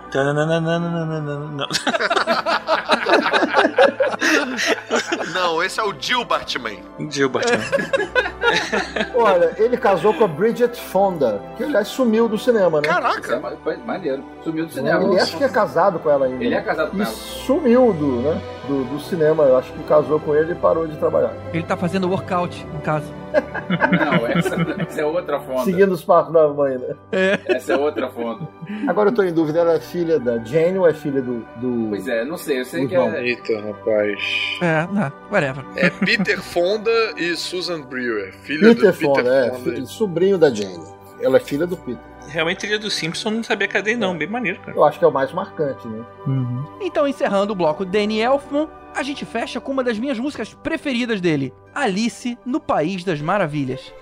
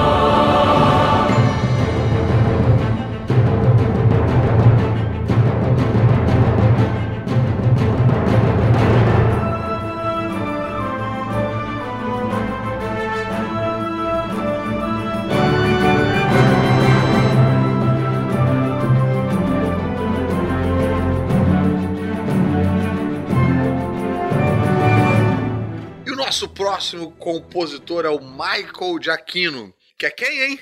É o cara do Os Incríveis. Olha só que maneiro. Os Ah. Incríveis! Uma trilha muito marcante também, que agora vai ser muito difícil de lembrar. A seco. Fala aí, Tibério, fala aí. Não, começa assim. Não, não consigo mais. Não, o, Mi- o Michael Giacchino ficou famoso com Lost, né, gente? Pois é, é, Ah, é? O, o G- é o, o compositor preferido do J.J. Abrams. Não. Não, Nossa. famoso com Lost, não, né? Ele é Pô, mas famoso, peraí, a né? trilha de Lost não era só. Não, mas é que tá, é a história do, do diretor favorito. É, ele fez os filmes todos do J.J. Abrams. Hum. Ah, Pois é, começando. Acho que ele fez até Alias. Ele começou com Alias, aí fez o Lost, e aí ele foi fazer Star, é, o Star Trek, aí foi fazer. Ele fez o- Rogue One também. Sim, aí o cara, aí o cara agora tá fazendo um monte de coisa. Eu, o cara é bom, eu gosto. Ele, eu acho que ele não tem muita uma característica tipo, ah, esse, esse, esse aí é o Michael Giacchino. Cara, eu vou dizer pra vocês que eu tô aqui com cãibra tentando é, lembrar a trilha dos incríveis, cara. É, eu lembro Eu do nosso eu episódio, eu, sei. sempre confundo com a trilha do, das meninas superpoderosas. Mas ok. uma, uma trilha. Isso! Olha. Lembrei! Para, Sozinho. Boa. Para, pá, para, para, pá, para. Por que, que você confunde com Garotas para. Superpoderosas? Não sei, é alguma maluquice da minha cabeça. É algo... não, não, não são parecidas, não, mas eu confundo. É que são Ah, pessoas tá. fantasiadas de, com roupa de super-herói, sabe? Agora, É. o Michael Giacchino, ele tá começando a se associar em animações, né? Ele fez Sim. os Incríveis, mas ele também fez o Inside Out, Ratatouille. o Ratatouille, Carros 2, Coco. Inside Out é o Estranhamente, né? Zootopia. Desculpa, Divertidamente. Estranhamente era o meu programa no Multishow. Não, Inside Out, é- eu, eu dublei esse filme, como é que eu não lembrava? É verdade, o meu Jaime era raiva. É raiva. Eu acho só a raiva, Ah, exatamente. era raiva? Up, Altas Aventuras é dele também. Olha E aí. ele ganha o Oscar pelo Up. Mas vem cá, ele fez também Missão Impossível. Tem algum compositor que a gente falou que não fez Missão Impossível? É, é mó cabide de emprego, cara. Caramba, uma hora, eu acho que eu vou chamar, uma hora eu vou chamar. Aí, meu aluguel tá vencendo aí. Me arranja uma Missão Impossível aí. Tá, vou te botar no 9, tá? Tá, beleza, beleza. Missão beleza. Impossível é o último capítulo. Agora é o seguinte, só Missão Impossível pra você ver. E vamos levar, vamos, vamos também, pô, É. levar em consideração que chega um ponto de tantas missões impossíveis feitas que missões talvez não sejam tão impossíveis assim. Vai. É, São Não deve ser tão aí difícil. eu, como é a mesma música, tem que chamar um cara diferente, porque É senão... que nem lembrar da trilha usada no Velozes e Furiosos. Ah, que- quem é que vai lembrar, cara? Qual Ninguém deles? se importa. Ele fez Star Trek também. Bom, e ele fez o Spider-Man Homecoming, né? Sim. É, mas não, não teve nenhum nada demais, né? Teve alguma. O Spider-Man tá com uma música marcante? Eu não lembro assim Também de. É, Eu diria que ele é um cara muito competente, as trilhas dele são muito boas, mas não tem momentos tem nada. marcantes, não tem é, momentos assoviáveis. Não, É, se a gente é. falar. Não, a gente falou dos impossíveis aqui. Do, e... Os incríveis. Os, in- é, Não, isso é impossível Impossível. dele. Os incríveis, tudo bem. Os Os incríveis incríveis. é bem assoviável, cara. Sim. Não, e assim, tem a, a- o Fringe também, aquela abertura de Fringe também é, é dele, então. Assim, era J.J. Abrams? Fringe? Era, Também. era. Olha só. ele é amiguinho de Diabras, né? Star Trek era... Eu não me lembro da trilha de Star, Star Trek eu né? também não lembro, mas eu lembro que era bom. É o Star Trek novo, é o Star Trek é, do J.J. Abrams. É. Os temas conhecidos do Star Trek, de- os temas musicais, são os da série do- da década de 60 e os dos filmes do- dos anos 70 e 80. Jerry Goldsmith. Esse dele é, é ok. Ele, foi, ele fez Rogue One Fez e fez também Jurassic World. Ele é meio que herdeiro do John Williams, assim, né? É, Pois né? Não dá, não dá pra pagar o John Williams, né? chama ele. É, mas o trabalho dele do Rogue One, fazendo uma, uma mixagem das músicas de John Williams, né? Aquela, principalmente no final ali, que começa uma música e entra depois a, a música é, Star Wars mais conhecida, assim, ficou bem legal, cara, com o trabalho dele. Mixagem parece que vira meio tipo.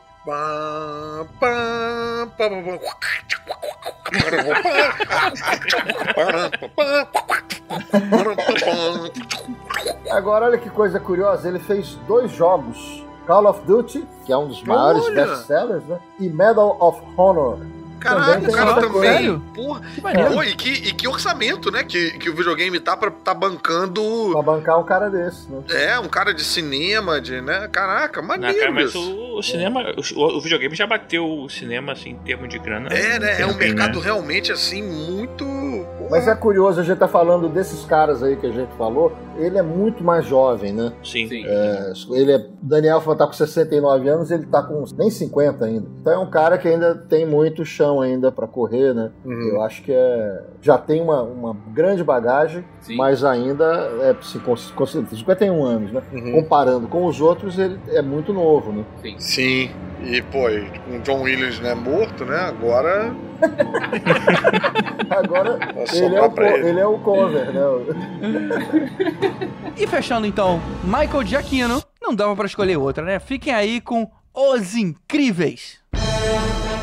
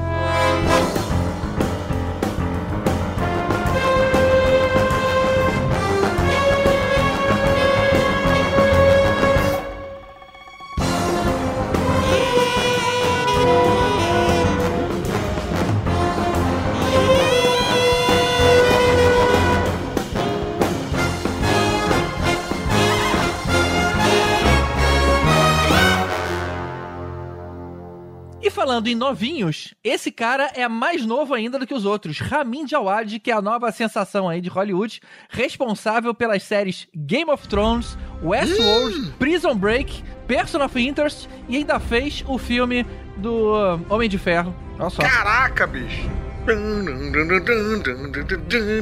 É, cara, pô, essa- a, tri- a trilha do Game of Thrones é espetacular, cara. É incrível. É mesmo. É uma daqueles assim, a gente vendo a série, ou quando vai rever, né? Mó galera, tipo, quando foi, foi ver a temporada nova, acabou fazendo maratona da temporada anterior, a gente não pula a abertura. É. Até porque a abertura é uma dica do que vai acontecer no episódio, né? Não se deve pular a abertura. Eu sou aquela única pessoa que não viu Game of Thrones.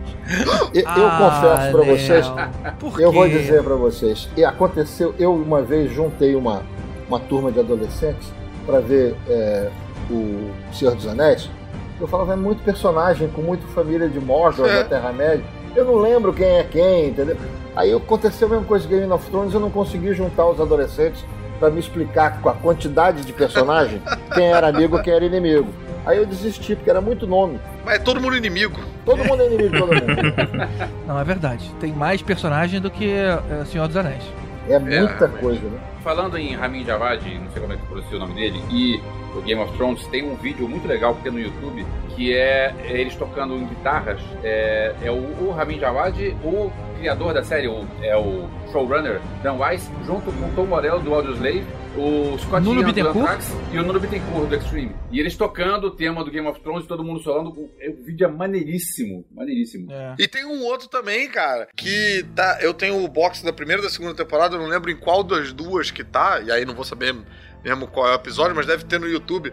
O áudio comentário das crianças, né? Da, daquela família Stark toda. Eles eram moleques quando eles gravaram o áudio comentário. Quando a, começa a abertura, todos cantam junto a trilha, como se fosse letra. Que legal. É muito divertido, cara. Muito divertido. Mas assim, eles não param, eles fazem a abertura inteira.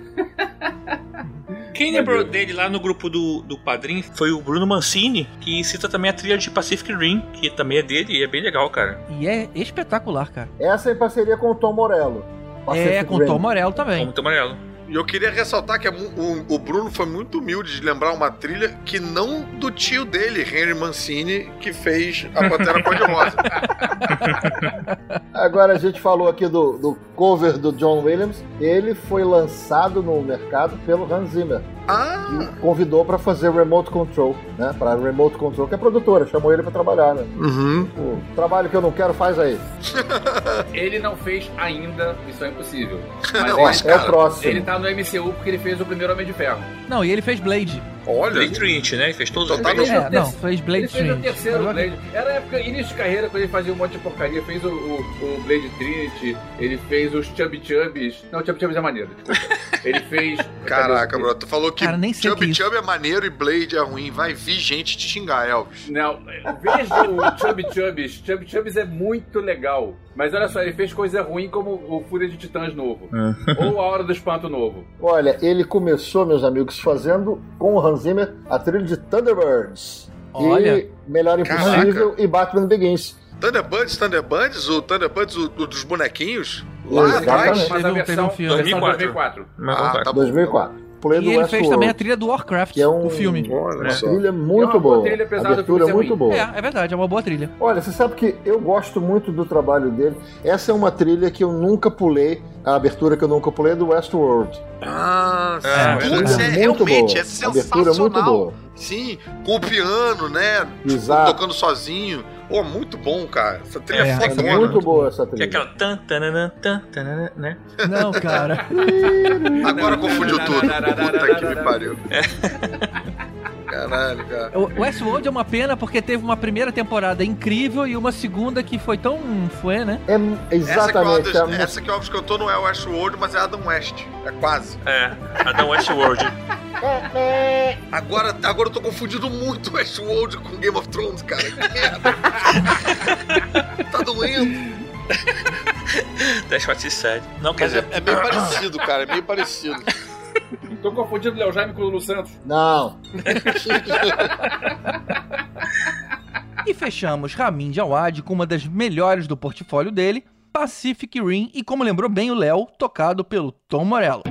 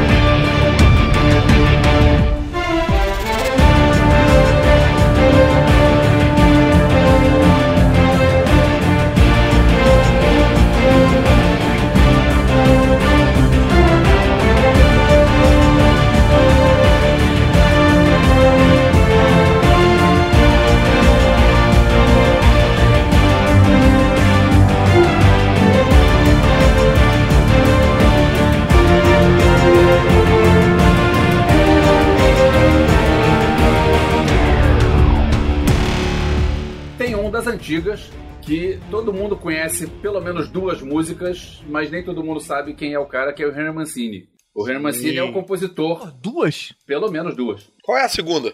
Peter Gunn. Tom, tom, tom, tom, tom, tom, tom, tom, É, tom, Peter Gunn é incrível, cara. Ah. E o a Pantera Cor-de-Rosa. Caraca, eu fiz um sketch inteiro em cima dessa música, em que as falas eram os instrumentos. Peter Gunn e a Pantera Cor-de-Rosa, além de várias outras muito conhecidas. É, o cara fez, ele ganhou, ele ganhou quatro Oscars, mas os Oscars, ele ganhou Oscar por canção também, não só por trilha sonora. Ele ganhou é, por Vitória Vitória, Vice Maldito e dois por Bonequinho de Luxo, um deles pela trilha, outro pela canção. E É, bonequinho fez- de luxo era bacana. também. Caramba, cara. Pois é, eu lembro, eu tenho um disco, quando eu passei adiante meus, meus vinis, eu guardei os, os que eu gostava. Eu não tenho mais qualquer disco, então um dia eu vou, vou ouvir isso de novo. Mas tem um disco dele chamado Cop Show Themes, que é a orquestra dele. Ele tinha uns discos com a orquestra dele tocando música dos outros, né? E aí tem a orquestra dele tocando SWAT. Quando toca aquele tema do SWAT que entra aquela guitarra com água, você Tué, sente o cheiro. tué. Pois é, você sente o cheiro de nhaca dos hippies sujos tocando aquilo. Aquele cara que não toma banho uma semana com aquele cabelo todo horroroso. E você sente isso com aqueles É sensacional esse disco. É muito bom, muito bom. Eu tinha um disquinho dele, mas era com aquela música O Passo do Elefantinho. Aí, É a mesma coisa. Pô, mas é, Pantera Cor-de-Rosa é uma das trilhas mais marcantes que existe, né? É, é Sim, muito é muito. Nossa senhora, cara. É muito boa. Agora, será que ela foi feita pro filme ou o filme foi feito depois com, com base na música que já existia? Eu vou falar de orelhada porque eu já ouvi essa história, mas eu não tenho certeza e eu não, não vou procurar agora. Mas pelo que eu lembro, ele fez a música para o filme. Tem o filme, é Pantera Cor-de-Rosa, né? O filme do, do, do Sim. Peter Sellers. Uhum. E ele fez a música pra abertura do, do filme, e aí tinha o desenhozinho, e aí fez sucesso o desenhozinho, e aí eles começaram a fazer o desenho animado da Pantera Cor-de-Rosa. A partir daí. É, eu também ouvi essa história. Então deve ser isso. Ele era o compositor, vamos dizer assim, se for o compositor favorito, do Blake Edwards, que foi Sim. um dos maiores diretores dos anos 60. Tem um dos filmes que é uma das obras mais uma parceria, então, né? De diretor. É, mais uma parceria, que era o. Convidado Bem Trapalhão, que é um filme praticamente sem falas, né? Um- Uma música importante o filme inteiro. Sim. É verdade, né? Ele fez a trilha pra A Pantera Cor-de-Rosa, de 63. Depois tem The Curse of the Pink Panther. Depois tem The Revenge of the Pink Panther. E depois teve The Pink Panther, de 2006. Que doido, nem sabia que tinha tanta continuação. Uhum. Não, acho que, acho que são cinco filmes. Acho que são cinco filmes antigos É e o Trail novo... of the Pink Panther. É, e, e tem um novo, o novo Sim, com o esses Steve eram os Martin, antigos. que, os com o Peter Sellers. E tem um novo do Steve Martin que não deu certo. São dois. Do Steve Martin são dois. dois? Peter Sellers, acho que são quatro ou cinco. O último ele morreu, acho que são quatro. Ele fale- falece durante a gravação do quarto filme, né? Ué, não era o John Williams?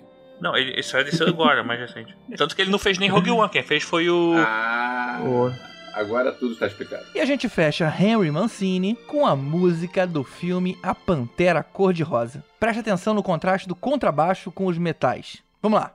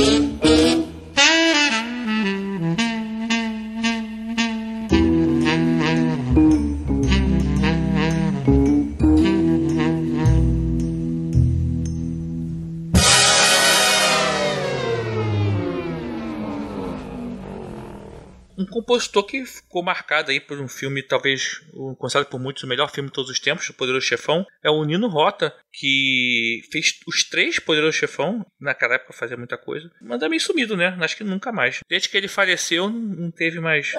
ele, ele ganhou Oscar, Elvis? Ele foi, ele foi indicado duas vezes e ganhou pelo Poderoso Chefão 1. Ele fez o poder, os dois Poderoso Chefão e Romeu e Julieta é outro tema dele que também é muito conhecido. É, bem conhecido, Romeu e Julieta. Mas não é o Romeu e Julieta do Zeffirelli, é dele, né? Ah, não é? Eu achei que fosse. Pois é, agora eu tô na dúvida. Eu acho que sim, Peraí, 68. Acho que é né? do Zeffirelli, sim. É, é dele. É o do Zeffirelli, sim. Isso. Porque eu acho que é isso, pessoal. Ele ficou muito tempo trabalhando na, na Europa, né? Zeffirelli não era o cara que fazia é, quadrinho de putaria nos anos 70? Não, esse era o Zéfiro. Ah, tá. Desculpa.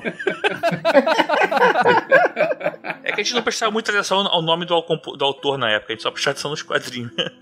Ele participou de uma outra trilha sonora porque ele ilustrou um dos CDs da Marisa Monte, Carlos Zéfiro. É verdade. Ele fez muito filme com o Fellini, né? Isso. É verdade. Ele era o favorito do Fellini. Todos os filmes do Fellini. Ah, e os filmes do Fellini tem várias trilhas marcantes também. Exatamente. Lá Dolce Vita, a Marcord, que era espetacular. Casa Nova. Ele fez a Marcord na mesma época, entre um, um, um Poderoso Chefão e outro, que é um- uma trilha também espetacular. Me lembro que me chamaram pra tocar com o Vanderlei Cardoso. Aí eu pensei, cara, beleza, eu devo conhecer alguma música, né? Um cara conhecido, é um cara que tem um nome. Aí eu É. peguei um- uma, uma coletânea do Vanderlei, não conhecia nenhuma música. Ok, beleza, vou aprender as músicas todas. E aí no meio das músicas tinha o Poderoso Chefão. Ele tem, ele, ele tem uma versão de O Poderoso Chefão cantada. Fale baixinho. Dará, dará, dará. Sério? Vem cá, você não é doce de coco, não era dele? É isso? Você não é doce, É doce de, coco, de coco. Mas Eita, eu rapaz. escolhi você. Isso, agora Cara, o episódio de trilha deu uma descambada. Foi. Isso deve ter sido trilha de algum filme dos anos 60 no Brasil. Aliás, Roberto Carlos. Eu vou falar uma coisa: o Roberto Carlos tinha umas trilhas muito boas. O Diamante Cor-de-Rosa e tal. Também teve isso aí, era, não sei, acho que era tudo composição dele do Erasmo, né? Não sei se era feita para o filme ou se o filme pegava carona nas Usava, músicas né? e, É. e- e fazia uma seleção ali e tal. Mas voltando pro. Tava falando de Felina e fomos parar em Vanderlei Cardoso. Mas uma pergunta, pra ser compositor de Hollywood, assim, esses caras, eles tinham que ser é, italiano, alguma coisa a ver? Porque acho que quase todos que a gente fala tinha alguma coisa a ver, não. É, eu acho que é isso, o conhecimento de música erudita, né? Eu acho que isso foi chegando mais depois dos anos 40, 50, é que isso foi sendo. que tinha, assim, os grandes compositores da Broadway, né? Enfim, Rodgers and Hart, enfim, os irmãos Gershwin e tal. É, porque isso não é italiano e alemão, aí tem que escolher o cara que quer ser, mas... É, acho que esse pessoal que trabalhava essa coisa de música erudita, de escrever grade, partitura para orquestra e tal, isso acho que veio uma cultura mais europeia e depois foi. Esses recentes que a gente falou, quase todos são americanos, né? Os mais jovens. Agora, antes era mais isso, o pessoal da Europa que fazia. Eu falando em, em gente nova, assim, é um cara que eu nunca tinha ouvido falar, mas eu gostei da trilha sonora e o cara ganhou o Oscar. E o cara novo é o Ludwig Göransson, que ganhou o último Oscar de trilha sonora pelo Pantera Negra. Olha que maneiro. Pô, e a trilha do Pantera Negra era bem boa, né? Pois é, e o É. cara foi lá receber o Oscar, era um garotão. Maneiro, maneiro ver que tem um cara novo. Mas, É, mas e- garotão pra gente ou pra você? que é a referência. Só uma coisa, o, Lu- o Ludwig Göransson tem 34 anos. Caramba. Olha, então é o mais novo da nossa lista, então. É. E fechando o Nino Rota, não tinha como deixar de ser. A gente vai ouvir agora o poderoso chefão.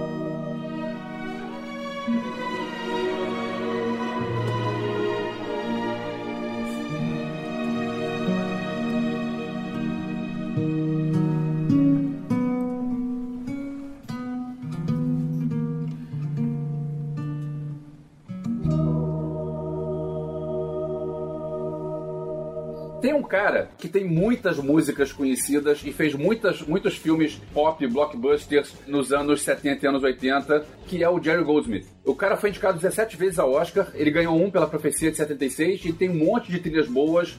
E, tipo, eu gosto muito do Star Trek, gosto muito do Alien, gosto muito do Gremlins. Gremlins, que é um filme muito bom e que nunca deveria ser refilmado. Muito e bom. continua bom até hoje. É, eu, eu preciso confessar que a trilha do Gremlins é muito boa mesmo. Embora o filme não seja, mas a trilha é muito boa. Que esse filme é bom, cara. Olha, a trilha e o filme são bons. Poltergeist. Poltergeist. Rambo, cara. Ele fez Rambo. Pô, e a trilha do Rambo- Rambo é muito, muito boa. É verdade. Nossa, eu achava que Rambo também era John Williams. Ele fez todos do Rambo, ele era aquela. aquela, aquela tan, tararam, tan, não, é, é, ele, ele fez a trilha do, do Twilight Zone, a série pra televisão, que também acho que foi bem marcante, né, cara? A música marcante de Twilight Zone acho que é da série da TV americana dos anos 50, né? Então, exatamente, essa mesmo. Mas aí é. Sim, se ele- sim. Esse, esse é um dos que realmente estão se remexendo no túmulo, porque ele, de- ele faleceu em 2004. Ele fez essa trilha de 50. Caramba. Ele fez também o filme Planeta dos Macacos, a trilha. Vocês falam do Alien? Que é dele? Sim, Alien. eu falei do Alien. O Ué, primeiro. já é do outro Alien também. outra- Alien também todo mundo meteu a mão, né? É. Ele, não, olha, ele não fez Missão Impossível, então realmente o dele não está completo. Tô vendo aqui que ele fez Mulan. Olha só o cara fazendo desenho. Normalmente essas trilhas de, de animação da Disney são boas, né, cara? É. Mulan é muito bom, cara. Mulan é um dos meus preferidos. Ele fez foram as trilhas dos filmes de Star Trek antes do reboot, as clássicas. Sim, sim. É quando, quando Star Trek foi pro cinema. Olha, ele fez uma trilha que pra mim já é suficiente, que é básico instinto. Instinto Selvagem. Sabe que eu não lembro essa trilha? Eu lembro de outra coisa, mas É, essa trilha. O cara nos anos 80 ele tinha um monte de, de filme pop. Ele fez. É, A profecia, cara. Profecia nos anos 70. Ele fez Viagem ao Mundo dos Sonhos, fez o A Lenda, As Minas do Rei Salomão. Tem um monte de, de filme pop que a gente ia direto ao cinema e, e via tudo. Assim, bem legal. O cara tá bem presente no, na nossa vida. Pô, Total Recall é dele, cara. Ele fez um monte de filmes do, do Paul Verhoeven. Quem lembra da música do, do Total Recall? Não, Cara, eu não lembro, mas eu lembro que é boa. É, eu tô no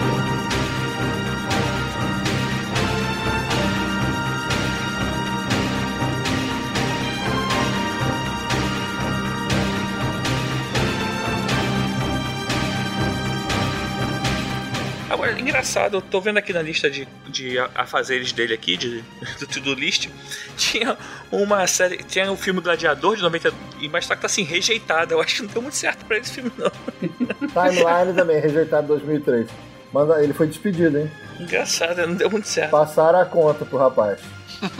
Por que será que isso acontece, né? O cara faz, faz o material e aí, não, vou fazer você não.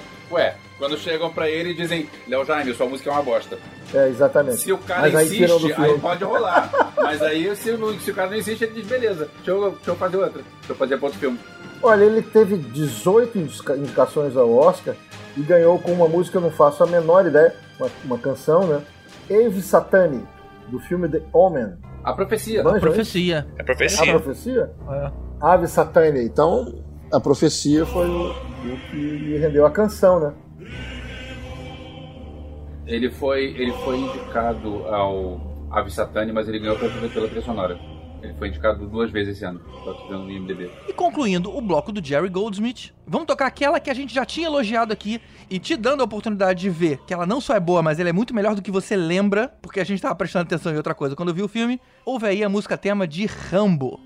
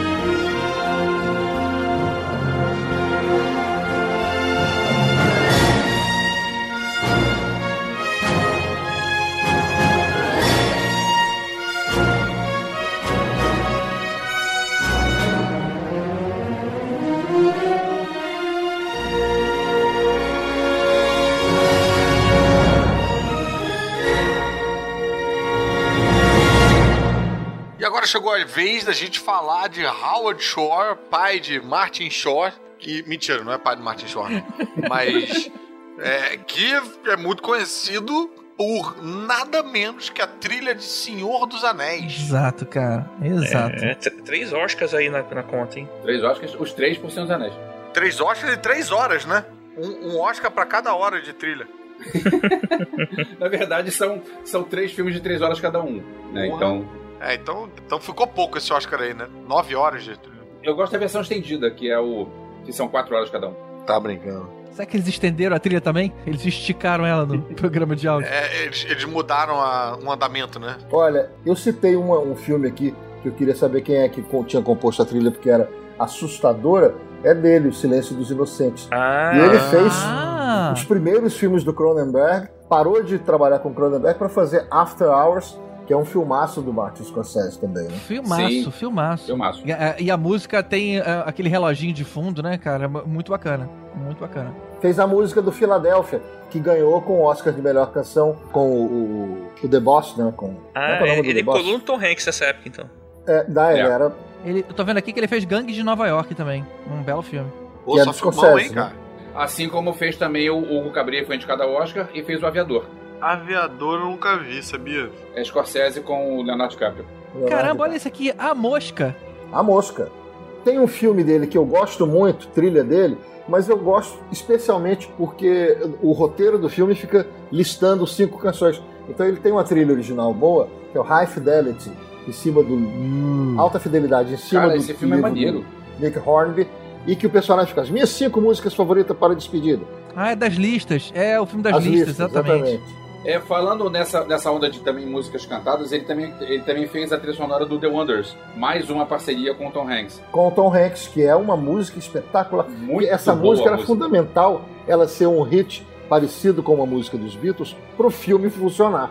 Que era uma É. banda One Hit Wonder, né? Eu saí pesquisando pra ver se, ele- se a banda tinha existido mesmo. E eu fui pesquisar quem é que tinha escrito a música. Eu falei, ah, cavaram a música One Hit Wonder dos anos 60, assim, né?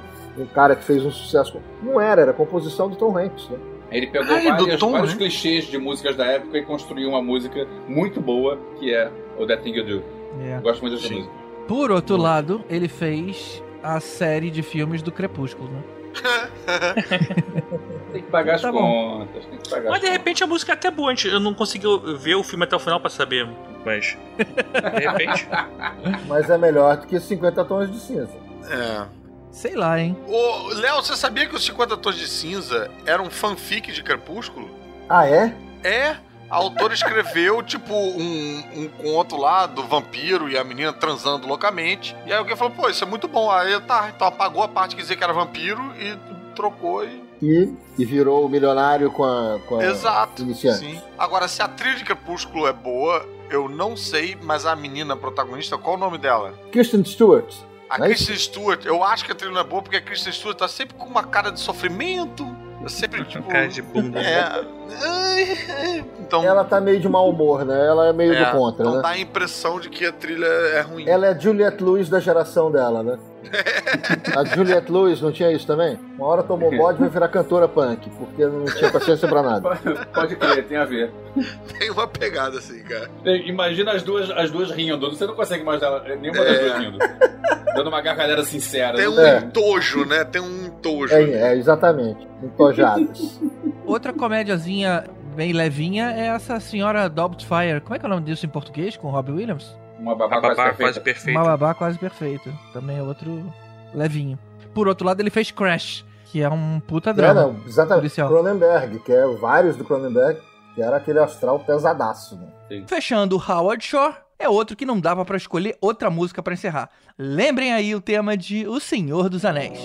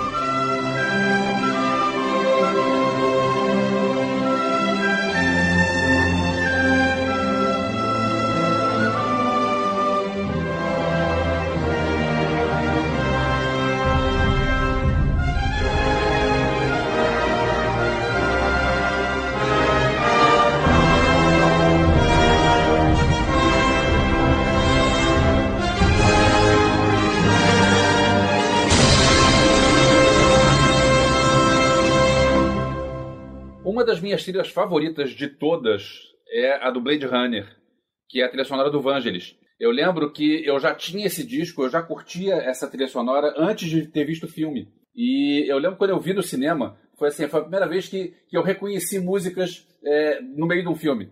Porque eu já conhecia todas as músicas e, e olha só a música que está tocando. É verdade, essa música aí que eu conheço. Eu gosto de todas as músicas do filme, eu me amarro. E tem uma curiosidade que nem todo mundo sabe sobre esse disco do, do Blade Runner. O disco que todo mundo conheceu na época não era a música tocada pelo Vangelis. É, aliás, eu não sei se é Vangelis ou Vangelis, tá? Eu já vi as duas versões, eu chamo de Vangelis. E eu lembro que teve uma confusão por direitos autorais que ele não tocou uh, o disco e botaram uma orquestra para tocar tudo igualzinho a ele e lançaram um disco, e lá no cantinho do disco tá escrito que a música é, é performed by é, sei lá quem. Não era o Vangelis tocando. Aquela.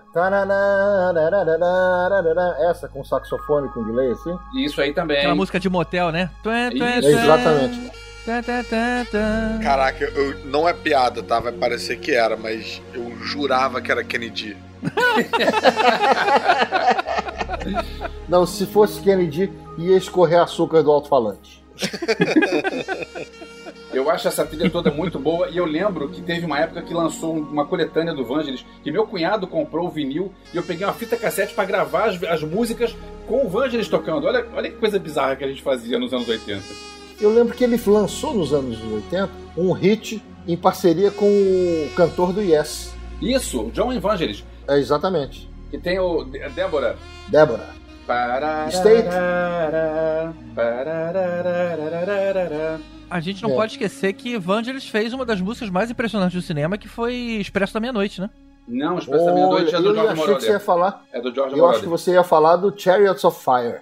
Chariots mais of impressionante. Mas, mas, rapidinho, então, então é, Expresso da Meia-Noite não é do Vangelis? Não, é do George Moroder. Eu tinha um disco que eles tocavam, então de repente era um cover. Mas eu tenho ainda essa música performada pelo, pelo Vangelis, estou confundindo. O George Moroder era o rei da discoteca, né? Inclusive, o George Moroder da discoteca e o George Moroder ganhou o Oscar pelo Expresso da Meia-Noite, assim como o Vangelis ganhou o Oscar pelo, pelo Carruagem de Fogo. Dois hum. temas muito bons, dois temas muito marcantes. Léo, não sei se você já ouviu, já ouviu essa história. É, tem uma, um papo de que é, na história do Yes, de todo mundo entrar e sair da banda e tal, que o Rick Wakeman entrava e saía, aí quando ele saía, entrava o tecladista para ficar um tempo. Aí diz, diz a lenda que teve uma época que iam, que iam contratar o Vangelis para ficar no lugar dele. E que ele não poderia ser porque é, tinha um negócio que eles eram todos ingleses e o Vangelis é grego, então é ele grego. não poderia ficar. Só que nessa época entrou o Patrick Moraes, que é suíço. Então eu não sei que fim levou, não sei se era boato, porque anos 70 tanto faz, né? A gente não tem confirmação do que era. Mas eu ouvi essa, essa época um papo de que ele quase entrou pro Yes. Talvez seja por isso que ele ficou, ficou amiguinho do John Anderson. Mas aí alguém disse no? Alguém disse não. o pessoal do Yes disse não. é, foi a fase que o Yes virou. Teve aquela coisa. Que não tinha nada a ver com a história deles antiga de rock progressivo e tal, era música pop, foi meio eletrônica e tal. Mas foi o maior hit deles, né? Sim, sim. Essa música é muito. Esse disco é muito bom, mas aí já é outro. É quando trocou o guitarrista, né? Quando saiu o Steve Howe e entrou o Trevor Rabin. É, Trevor Rabin. Que ah. é um compositor de trilhas sonoras muito bom também. Foi, também. Saiu também. daí direto pro cinema, né? Também. Assim como o baterista do Police também, o Stuart Copeland. Stuart Copeland. Que é, mas aí eu. eu é, tal história, né? Talvez por ser um, um cara de percussão e não de, de harmonia, as trilhas sonoras dele nunca vingaram muito, né? Ele faz coisas legais, mas é, não, não, é esse cara para escrever grade, para escrever para 120 instrumentos, né? É um outro tipo de onda, né? Yeah. Eu lembro da música que eles fizeram para aquela série Cosmos, que também era do Vangelis. Vocês lembram? Isso. Olha. Isso. Carl Sagan. Carl Sagan. Isso. E fez também a trilha sonora do 1492, do Ridley Scott, com o Gerard Depardieu. Filmão. E fechando Vangelis, sobe aí a música do filme Carruagens de Fogo.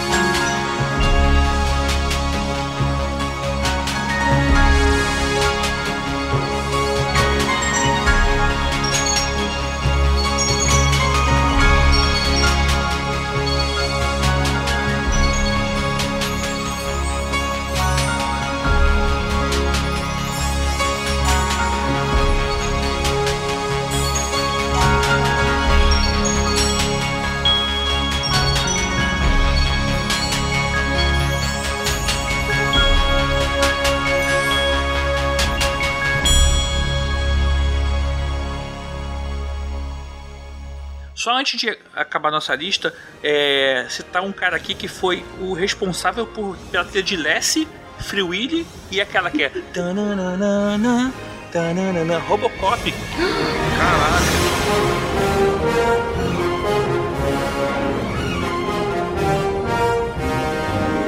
Clássico. Quase o Poledouris ou alguma coisa desse tipo.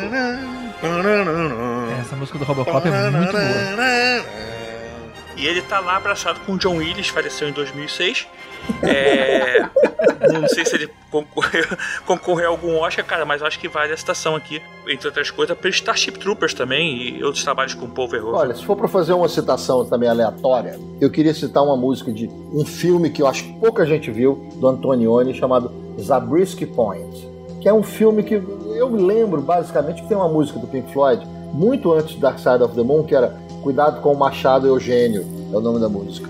E aí é uma música de terror, assim, eu não sei o que, então um, um crescendo enorme, uma música de 6, 7 minutos, e que acaba com uma gritaria assim, horrenda e tal.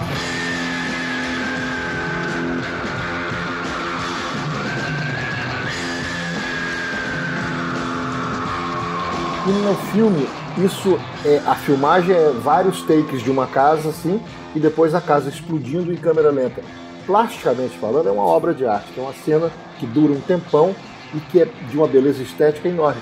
Mas eu tô falando, é um compositor, um cineasta muito renomado, Antonioni e tal, mas o, famo- o filme mais famoso dele é Blow Up, não é esse? E esse filme vale por essa cena, que é uma cena como tipo Fantasia, que é um filme da Disney que é uma beleza impressionante, assim, a junção de música com, com imagem. Verdade. Nesse caso, Antonioni, eu acho também que, que vale uma referência. Falando em bandas de rock, que também vale uma referência, a gente não pode esquecer que o Queen fez a trilha sonora do Flash Gordon, que é um Olha. clássico incompreendido. Caramba. E do, e do Highlander, né? E Verdade. do Highlander também. É, mas aí não, né, não, não classifica, né? Porque o nosso é incidental, né? Não tem isso, É, não? exatamente. É verdade, verdade. Citando também uma, um, um cara esmo, existe um compositor chamado John Murphy, que é difícil as pessoas reconhecerem pelo nome, mas que ele deve ganhar muito dinheiro com direito autoral, porque ele fez a música tema daquele filme Sunshine, né, daquele, daquele filme de espaço, Alerta Solar, e essa música, ela é usada em, sei lá, um terço de todos os trailers de Hollywood, eles usam a música do cara. então, tipo assim, o filme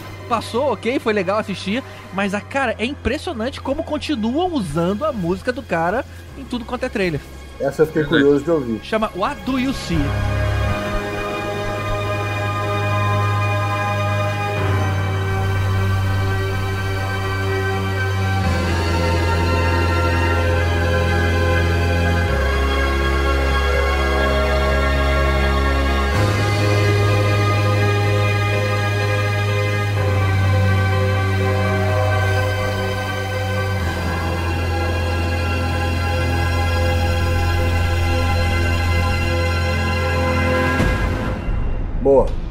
Nome que a gente também não pode deixar de lado é o Andy Carlos, é, que Ah, fez sim. Laranja Mecânica, Tron, O Iluminado, fez, ela fez pouca coisa, tá? Mas e- e- porque era, é, era uma, uma tecladista que foi a primeira tecladista a usar é, sintetizador para gravar clássico. Tem um disco chamado, não me lembro como é que é o nome do disco, mas é tocando bar em, em Moog. Então é, ainda era ainda era o Walter É, Carlos na porque época. meio que foi desenvolvendo o Moog. Foi desenvolvendo Ainda Moog. era Walter antes, antes de fazer a transição, né? Isso. E, é, por exemplo, a música do Assim Falava Zaratustra, por exemplo, do 2001 Odisseia no Espaço, é uma experimentação disso. E é interessante saber que o, o Minimoog, ele é monofônico, né? Ele não toca duas Sim. notas ao mesmo tempo, como um piano. É uma nota de cada vez. É só para fazer melodia. Então era uma coisa muito sofisticada o que ele fazia. Eu acho que, inclusive, o Andy Carlos inspirou, por exemplo, Pink Floyd, bandas que começaram a usar teclado depois, e que aí segue para Kraftwerk, etc. Eu acho que ele foi o primeiro cara a fazer experiências sérias e bem-sucedidas com música eletrônica. Sim. Maneiro. Só pra não deixar passar, é, não pela música, que eu não lembro da música do trabalho dele, mas o Alexander Desplat. Alexandre Um Desplat. cara novo É. também, de 61, e pô, já concorreu a 10 Oscars, ganhou dois Oscars aí pelo Despertar de uma Paixão e A Forma da Água, ganhou Grammy também pelo Grande Hotel Budapeste, então é um cara aí que eu acho que vale, vale citar ele, porque Concordo, os números do concordo. cara tá bem, né, cara? É, tá bem na foto. E pra terminar o bloco, ao invés de escolher um compositor pouco conhecido, eu vou escolher uma música pouco conhecida de um compositor muito conhecido. Vamos ouvir a obra de Hans Zimmer, The Contender.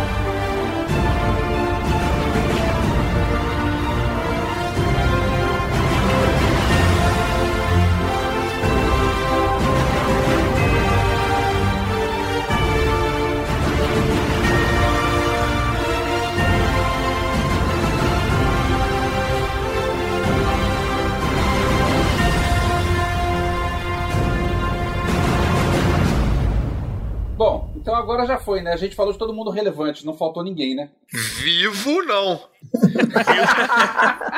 A gente não queria passar muito pelas óbvias, mas seria um sacrilégio não... a gente terminar o episódio sem falar do maior de todos, né? Aquele cara com 51 indicações ao Oscar e que a gente mencionou o episódio inteiro, John Williams. É, e, cara, o John Williams dava pra fazer um episódio inteiro sobre ele, né? Tipo, as trilhas e, e as- os filmes mais marcantes e como que as trilhas ajudam a marcar os filmes. Ele é uma aula viva. Pô, tubarão, cara. Tubarão. Seria... dum, dum, dum, dum, é. dum, dum, dum, dum, dum, dum. É impressionante. Duas notas, né? É. Duas notas, cara. Isso é impressionante. Eu costumo dizer que as cinco trilhas sonoras mais conhecidas que tem por aí são, são dele, que é o Tubarão, o ET, o, o Star Wars, o Indiana Jones, e o Super-Homem. mas tem mais coisa, né, cara? Não, ele tem muito mais coisa, mas eu diria que esses caras aí tão são os tops, hein? E também tem Harry Potter. É, até as trilhas menos conhecidas dele são muito boas. Terminal, Prenda-me se for É, capaz. Prenda- é uma delícia. Close Encounters, como é que era Close Encounters em português? Pó, pó, pó, pó. Não, Encontros o nome desse filme. Contatos imediatos. Contatos Não, imediatos, tem- cara. Encontros imediatos, terceiro grau. É É. Isso. Ainda virou, não, ainda não. virou vinheta de emissora de televisão. Isso. Tana, não, não, não. É. Se você ouvir até aquela música do Esqueceram de Mim, você lembra do filme, cara. É mesmo. aquela música de Natal é impressionante o que ele consegue fazer. Cara, eu lembro que teve Oscar que ele. eh, teve ano que ele concorreu a três Oscars no mesmo ano. Caramba. E era quase todo ano. É, é assim, é, quem, quem acha que a Meryl Streep concorreu muitas vezes não conhe- nunca viu o, o currículo do John Williams. Não, não, É. cara. Se o John Williams casasse com a Meryl Streep, ele tinha que ir lá alugar um depósito pra Oscar. É.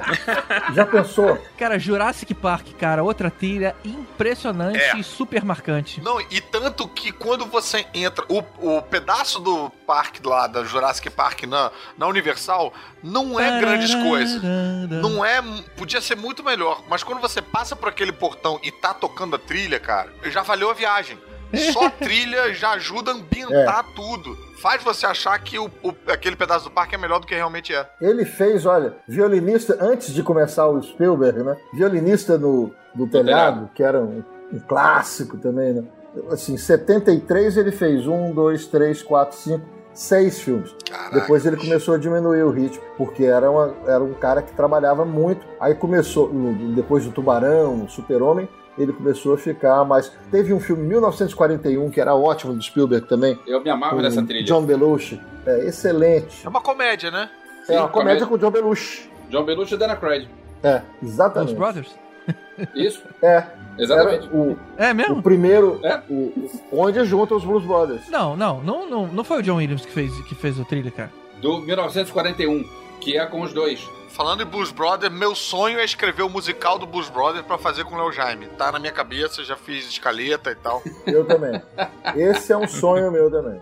As Bruxas de Eastwick, ele fez muita coisa. É impressionante a quantidade de coisa boa. E tudo bom.